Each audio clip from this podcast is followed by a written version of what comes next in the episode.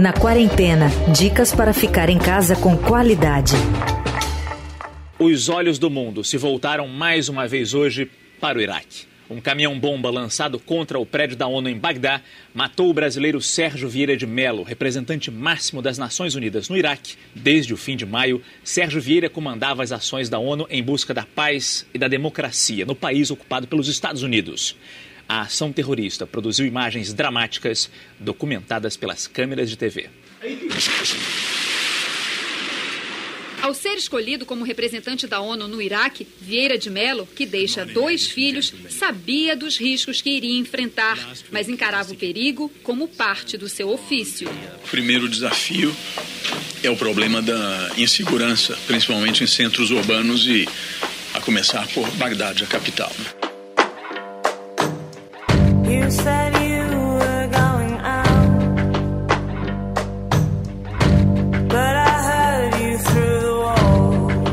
Há 17 anos, o diplomata brasileiro Sérgio Vieira de Mello, na época com 55 anos, morreu em um atentado após uma forte explosão de um carro-bomba que atingiu a sede da ONU em Bagdá, no Iraque. Além dele, 21 pessoas morreram e 150 ficaram feridas. Vieira de Mello era representante da ONU desde 1969 e desenvolveu trabalhos no Alto Comissariado das Nações Unidas para os Direitos Humanos. Além de chefiar a missão da organização no Timor-Leste, o diplomata liderou interinamente a operação da ONU em Kosovo. A cinebiografia que leva o nome dele, Sérgio, chega à plataforma Netflix nesta sexta-feira. E, aliás, é uma ótima pedida para essa quarentena. O ator Wagner Moura interpreta o diplomata brasileiro no longa-metragem e veja só, ou melhor, ouça só, é o nosso convidado de hoje aqui no podcast. Queria começar, Wagner, que tem um aspecto do filme que eu fiquei remoendo depois por muitas horas, que eu acho que é devastador, que é essa história de quando parar, quando dizer não para a missão profissional, que não deixa de ser uhum. uma missão de vida, uh, ah, para priorizar uhum. a missão pessoal. E essa dor de nunca uhum. sabermos ao certo se tomamos a, a decisão correta. Queria saber como é que isso uhum. bateu para você, que tipo de reflexão e resposta você tem para esse tipo de drama existencial que a gente vê Caramba, no filme? Que boa sua pergunta. É a primeira vez que me perguntaram isso. Eu, eu acho, eu vejo isso com muita força no filme. É, Sérgio era um cara que, é, como a maioria dos grandes das pessoas grandes na história. Todo dia eu estava vendo o documentário sobre Miles Davis né, no, na Netflix. O compromisso dele com a arte dele era tão grande né, que estava acima de de qualquer outra coisa, de relações familiares, de amizade, de mulheres, de tudo, né? E acho que com o Sérgio era parecido, assim. É, é, e eu acho que trágico o fato de, de quando o, a gente retrata ele ali, o, o, recorte do filme, mais ou menos o final, né, da, da, dos últimos anos ali da vida dele. E eu acho que sim, que quando ele encontrou Carolina Larieira e, e, e também com a idade, já com o fato de, né, ele era alto comissário para os direitos humanos. Eu acho que era um momento na vida dele em que ele estava começando a reavaliar essa, as prioridades também.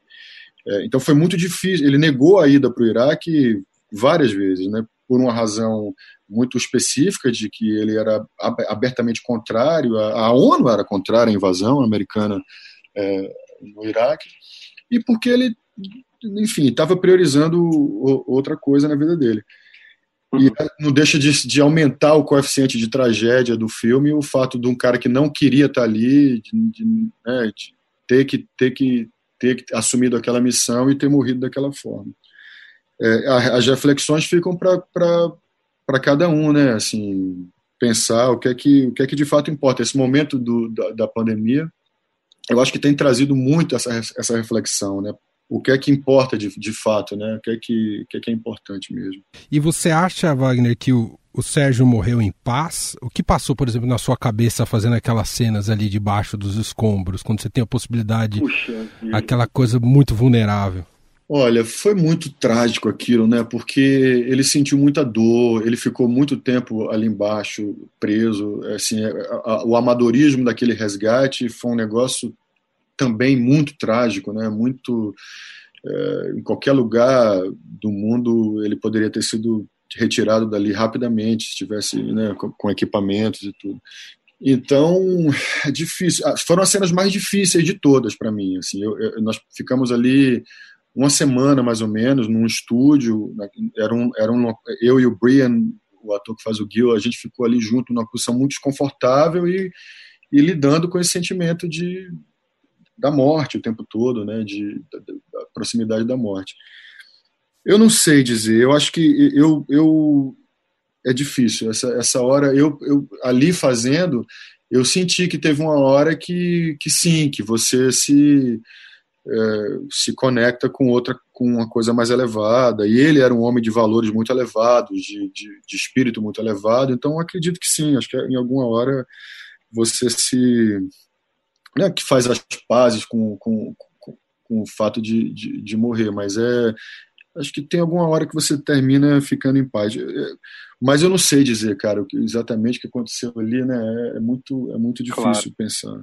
É, é, que eu fiquei pensando nessa solidão, né, de morrer sozinho, né? é. né? Aquilo fica muito é. evidenciado é. ali. E você tem algum é. tempo para pensar na vida e não consegue mais se mover. É muito louco esse drama, né, Wagner? É, é mesmo, é mesmo, muito forte isso aí. É uma, é uma parte muito forte do filme, muito e que foi a parte mais difícil para mim do filme inteiro mesmo. Muito desgaste emocional, físico. É, isso, o que, o que será isso, né? Você ter, é, negócio, a profissão do ator é uma onda, né? Porque você tem que se colocar em, em situações, é, é assim, de para mim é isso, assim, é, é, menos o que é que o personagem estava sentindo e mais o que é que eu sentiria se eu estivesse nesse lugar. o que são, o que são é, coisas muito, é, às vezes difíceis de você chegar, né? Que tem que ter um estímulo muito menos racional e mais, às vezes físico, às vezes, sei lá, nem sei nem dizer o que, subjetivo mesmo, assim. Claro. O, o, Wagner, quanto é importante o mundo poder conhecer um personagem? Claro que muita gente conhece, mas agora vai dar uma ampla projeção, né? Conhecer um personagem como o Sérgio, no momento de lideranças políticas tão frágeis aqui no Brasil, hein, Wagner? No, no mundo todo, né? No mundo todo. A, a, a pandemia tem, tem, tem exposto a fragilidade das lideranças mundiais de uma forma com que eu, eu, eu, nunca tinha visto, né? Como tudo é frágil, né? Como tudo é efêmero mesmo, né?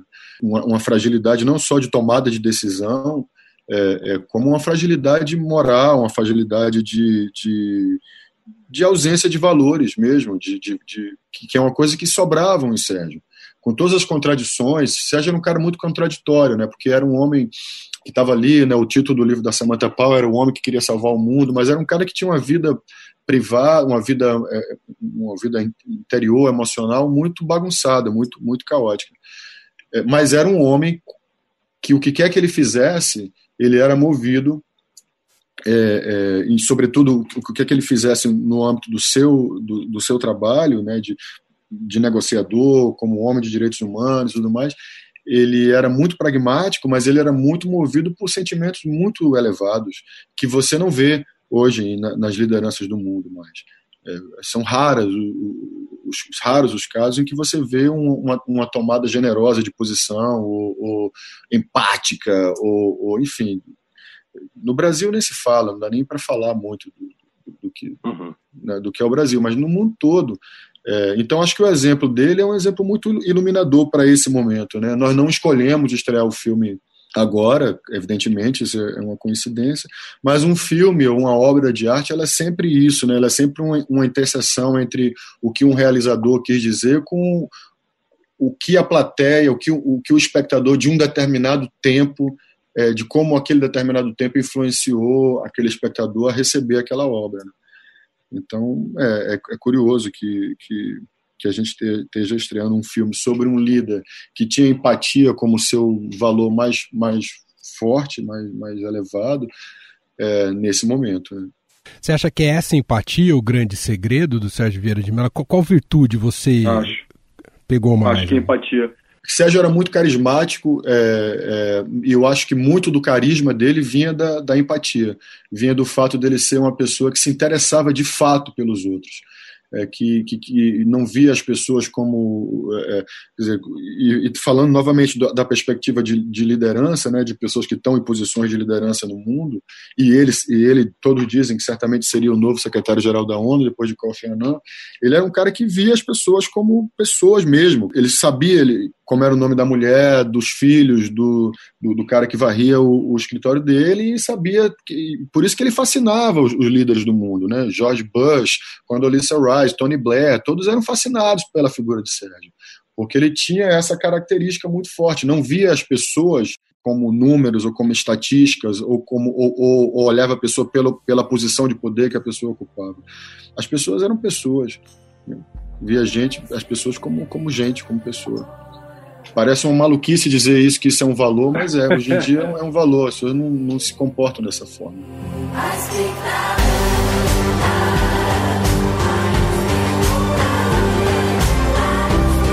Para entender um pouco mais da importância do brasileiro Sérgio Vieira de Mello, nós colhemos a opinião de um especialista, Rubens Barbosa, ex-embaixador do Brasil em Washington. Para ele, o diplomata teve um papel importante nas causas democráticas e de direitos humanos e merece o título que recebeu, como o homem que queria salvar o mundo. Sérgio Vieira de Mello foi um funcionário de elite das Nações Unidas fez uma carreira brilhante ao longo de 34 anos uh, nessa instituição. Começou como uh, funcionário do Alto Comissariado da ONU para Refugiados. Passou por vários cargos importantes, missões em vários países e, em especial, ele foi o representante especial da administração transitória da ONU no Timor-Leste jovem país recém-independente, Sérgio ajudou em importante período para a reconstrução da democracia em Timor-Leste. Foi alto comissário das Nações Unidas para Direitos Humanos, nomeado por Kofi Annan, e foi uh, representante da ONU no Iraque por um período uh, em que desempenhou uma missão especial. Idealista, tinha grande habilidade diplomática e política, como ficou demonstrado ao longo de sua brilhante carreira. Gostava de estar sempre na linha de frente, participar de decisões importantes em áreas de conflito, com grande conhecimento técnico. Como embaixador em Washington, tive algum contato com ele quando estava nas Nações Unidas e depois quando ele foi uh, para o Iraque. E pude testemunhar o, o brilhantismo de sua atuação, a sua coragem, o seu uh, devotamento por causas democráticas e de direitos humanos. Teve sempre uma função muito importante no, processo decisório, sobretudo no período do secretário-geral Kofi Annan. E uh, merece o título que alguém nos Estados Unidos deu a ele, o homem que queria salvar o mundo. Estadão Recomenda.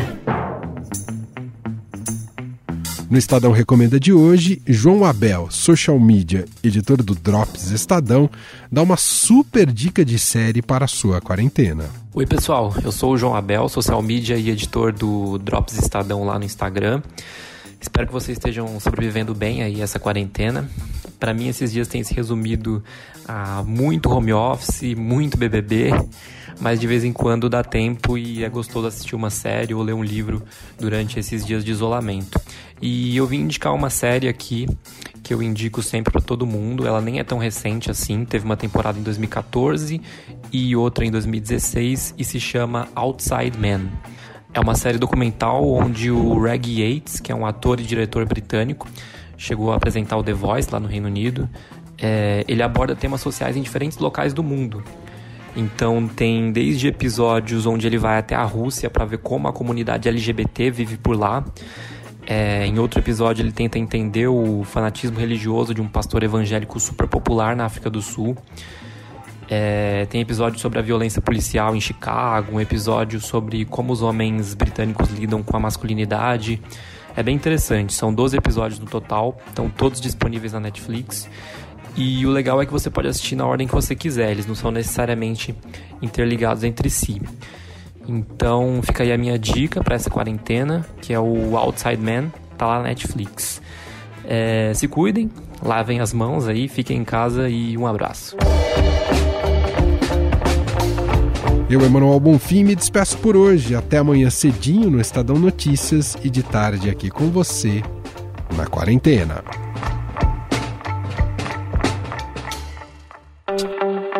Você ouviu Na Quarentena dicas para ficar em casa com qualidade.